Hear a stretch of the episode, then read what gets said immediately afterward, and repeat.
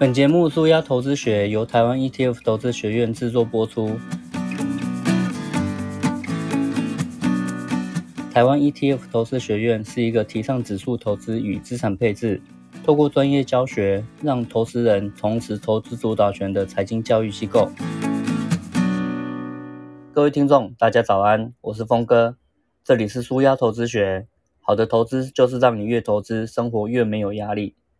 在上一个单元，我谈了如果每个月想要有现金入账，要怎么样用 ETF 来帮你满足这个需求。那在这个单元，我们来聊一聊，那我们应该要投资多少 ETF 啊？是一档、两档，还是五档、十档、一百档呢？在前面几个单元，我们认识了很多不同类型的 ETF，有股票型的 ETF，债券型的 ETF。还有房地产的 ETF，认识了有一档 ETF 就可以完成股债配置的 AOA。那我也提过了分散风险，所以你可能会觉得很纳闷，那介绍了这么多的 ETF，甚至还有期货型的这种比较高风险的、有投机性的这种 ETF，那到底应该要持有很多的 ETF，还是只有几档 ETF 就可以了？那为了分散风险，是不是持有越多就越好呢？那其实我会认为，要不要持有很多的 ETF？还是要回到你目前面临的财务问题到底是什么？那每一个人面临的财务问题都不太一样。像是我们前面有提过，股票在资产配置中扮演的角色是长期它会有很强的成长动力，所以很适合当做你的核心资产。长期来看，它的预期报酬很高，但是短期你就要承担波动的风险。那债券呢？它跟股票的走势会比较不一样一点，有时候股票下跌了。那大家就会把资金移到债券去，债券反而会上涨，所以短期来看，债券就有抵消股票波动风险的效果。那长期来说，债券的报酬则不如股票那么亮眼。还有一些人他会很喜欢房地产，那就可以用 REITs 这种工具来简单投资房地产，小额也可以投资，但是跟股票和债券它的行情也不太相关。所以你想配置第三个资产的话，那有固定收益的房地产会是一个理想的选择。那一般的人大概配置这三种资产其实就很够喽。那再多的话，就会开始出现一些交易成本过高等等的问题出现，管理上也会很麻烦。更重要的是，那加进来的这些新的资产，到底是要解决你什么样的问题呢？如果投资人自己都不清楚的话，那么越多的资产恐怕没有办法解决问题，反而是制造了更多的问题。举例来讲，你已经配置了股票、债券、房地产，结果这个时候你突然配置了一个比特币进来，好了，请问比特币到底是在帮你解决什么问题？还是你只是纯粹认为比特币好像会长得很漂亮，你就把它配置进来了？那我们在配置资产的时候，尽量从解决我们自己财务问题的这个角度。来去配置会比较理想一点。那我会认为，当你的资产累积到一定的规模的时候，才需要更多的资产来去解决其他因为资产规模大而产生的一些问题。例如说，你的资产如果有到一百万美元以上，像是大概三千万台币左右，那可能就会有其他的问题会冒出来了，像是税的问题啊，像是通膨的问题啊。那我举三个高资产呃面临的问题来去聊一聊好了。第一个可能是高资产族群，它也许资产规模够大，所以它并不需要其他的一个高成长的动能，但是它希望有一个稳定的现金收入，那我们可以称它为被动收入。第二个可能高资产的族群，它会有一些节税的考量，那接下来就是小资主，他可能比较没办法去对抗通膨的这个影响，但是高资产族群，他可能会希望。我拨一部分的成本，然后来去对抗通膨，因为对他来讲其实是划算的。那要处理这三个问题呢，就真的都需要额外的成本。所以对于小资族来讲，他不见得有能力或是需要去承担这个成本。他只要让自己的资产长期稳定的成长，反而是最主要的一个投资目标。我们接下来就一个一个来了解这些问题的本质以及该如何去处理。第一个。就是高资产族群，如果想要有被动收入或是现金收入，但是他不希望可以承担太大的风险的话，呃，其实可以这样做。我们想想看哦，如果一个人他有一亿元新台币，那三 percent 的值利率，其实就代表每年大概会有三百万的被动收入了。对于一个家庭来讲，应该算是很够生活的支出了。所以像是高收益债、高股息的股票，反而可能都不是理想的选择。但是投资等级的公司债，尤其是等级信用平等越好的这些公司债，或是美国的中期公债，对这群人来讲，就足以提供被动收入或是现金的配息，那就可以搭配运用，可以让收入更稳定一点。所以这是一种很简单的解决方法，那它可以配置到一个新的资产上面去。第二个，可能高资产族群它需要处理一些税务的问题。那目前台湾当然就没有资本利得税。如果是台湾的投资人去投资美股，也不会有资本利得税。但是投资的时候啊，就是赚价差不会被课税，这个是很很强的一个优势。但是会有另外一个需要处理的问题，就是股息所带来的税。那这些股息收入，它会并入你的所得税来计算。你的税率越高，那你的要缴税就越可观。所以你如果想降低自己缴的税啊，你就要尽量投资那一些不会配息给你的 ETF。这是目前处理税务可能唯一的一个解决方案了。那也会跟前面所提到的，你如果想要有被动收入，会相违背哦。毕竟现金收入越多，你要缴的税就越多嘛。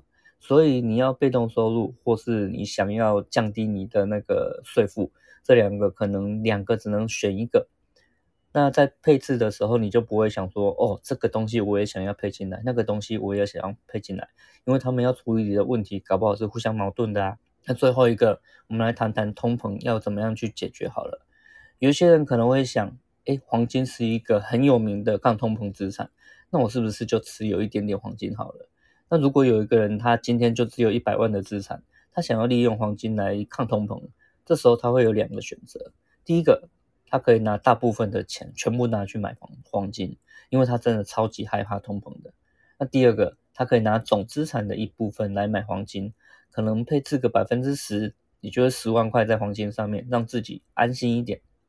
那可是通膨这个问题啊，其实在我们过去一百年来。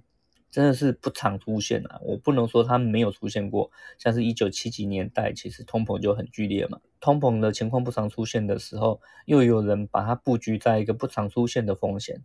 那假设通膨真的来了，它又只配置百分之十，那原本的十万，我们说好一点，就是它变成二十万。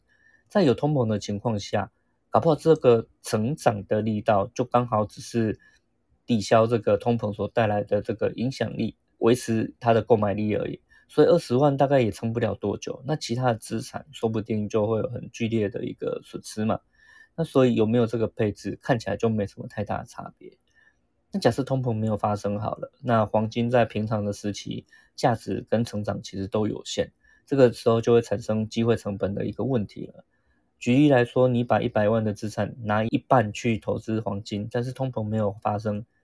这五十万原本可以拿去投资有比较高成长的这个股票嘛，但是这个人没这样做，他的资产长期来讲就没有一个很强的成长力道，这是他要付出的机会成本，而且这个机会成本拉长时间来看，其实是越可怕的。所以对于小资助来讲，我真的不认为一定要去处理通膨的风险。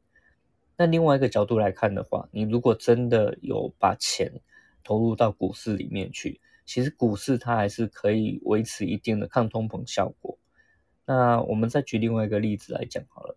如果有一个人他的资产是三千万，那他可以用他总资产的十 percent 来去抗通膨，那其实对他来讲就影响不大。对于一般人来讲，这个已经是三百万左右的一个规模了嘛。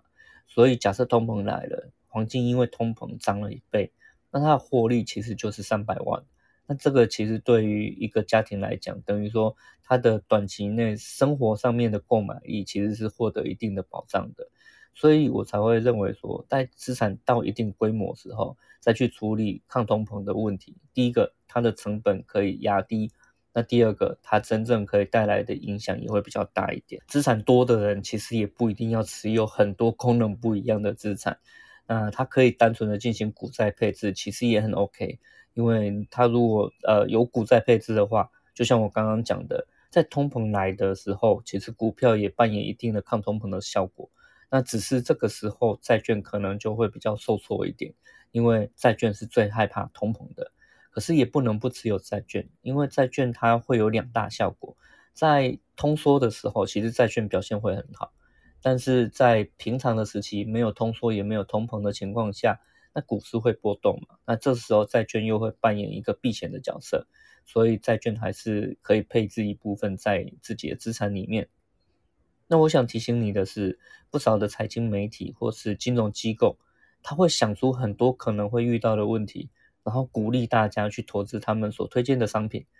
你会发觉自己好像真的需要这些商品。但是在配置这个商品之前呢，我希望你可以想清楚，自己到底为什么需要这样的一个工具呃工具？那投资的这个商品会不会让你偏离了原本一开始设定的投资目标？那所以这个东西其实我我会认为大家应该要先想清楚的，而不是觉得一个商品很有吸引力，然后听起来也很理想，就把它配置进来了。那在决定自己要不要买很多的 ETF 之前，我觉得大家可以思考一下。你所面临的财务问题是什么？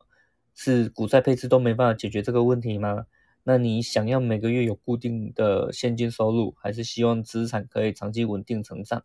这两个问题要解决的方式跟工具其实就会不太一样。今天如果有人来跟你推销，我觉得五 G 的 ETF 会很不错诶，因为接下来就是五 G 的时代嘛，网络通讯就会完全的改变我们的产业啊。或是有人跟你推销电动车的 ETF，听起来好像是未来的希望嘛？因为现在特斯拉的电动车越卖越多，然后所有的车厂也都转型成一个电动车的一个呃制造跟设计了。所以，如果你真的把五 G 的 ETF 或是电动车的 ETF 这种资产放到你的投资组合里面，我先请问你，你打算用它们来解决什么问题呢？我们过去谈了三种财务上面的问题。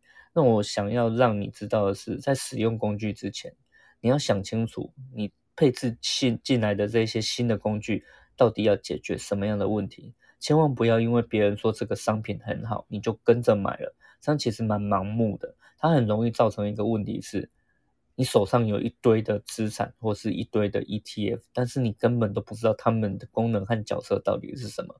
这样一来，恐怕会产生更多的问题。例如说，他们的发展不如你预期的话，你连怎么样处理他们都不知道。你要把钱放在哪里？你会承担哪一些风险？